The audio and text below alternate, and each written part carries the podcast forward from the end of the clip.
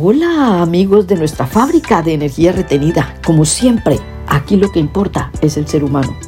No podemos ignorar que estamos en un comienzo del nuevo orden mundial y por tanto nosotros, los de a pie, los ciudadanos, somos los que sufrimos los cambios económicos, sociales y psicológicos. Porque es lógico que cuando se habla de cambios mundiales, estamos hablando de intereses monetarios, de economía, de estabilidad emocional.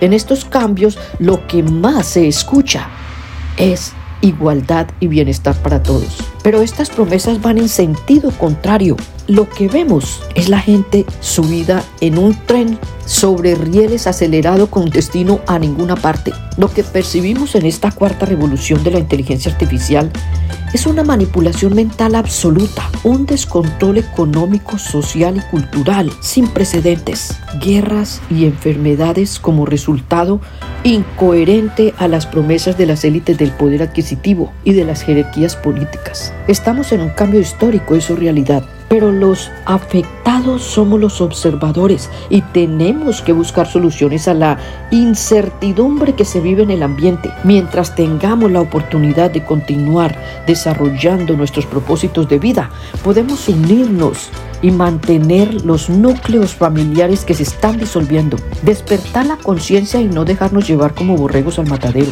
El juego de la vida hoy no está en los valores humanos ni en los núcleos familiares, sino en los intereses de los monopolios de la inteligencia artificial que recaen en el manejo de la economía y los cambios de moneda. Es un hecho que entre las élites se sostiene el capitalismo, pero a ti y a mí nos quieren hacer creer que el comunismo y las dictaduras son igualdad y bienestar para todos, cuando lo que estamos viendo es una entera desigualdad y polarización mundial. Escuchaba al presidente Nayib Bukele hablando de derechos humanos y sobre una calidad de vida en paz como la merecemos explicaba que lo que a él le ha funcionado en El Salvador para hacer un país libre, de pandillas y una economía más estable donde psicológicamente se está recobrando la confianza de los salvadoreños. Vivían en pánico y hoy se les percibe una confianza y autoestima recuperada con las afirmaciones de su mandatario.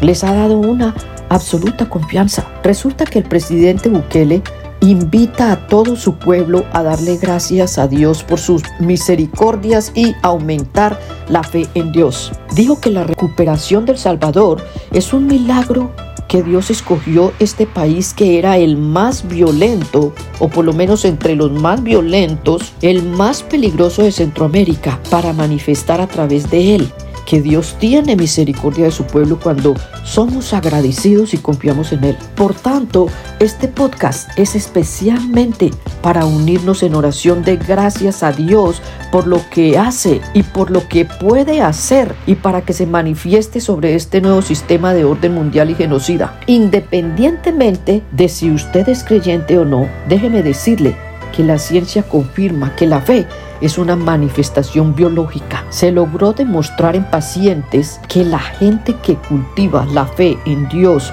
o en su ser supremo activa parte cerebral en el sistema límbico, en el centro de los dos hemisferios cerebrales en forma positiva. Esto significa que la fe y la esperanza hace que la energía fluya en niveles de frecuencia positiva y es comprobado también que la conciencia colectiva mueve masas en los dos sentidos sea negativo o sea positivo. Y a nosotros lo que nos conviene es mover esta energía para el bienestar mental. Por tanto, es tiempo de cultivar la fe. Yo personalmente creo en Dios, en ese ser supremo que llamamos poderoso Dios. Pero según los médicos y la ciencia, recomiendan la fe y la esperanza como una medicina para la salud mental. Quedémonos con esta reflexión por hoy.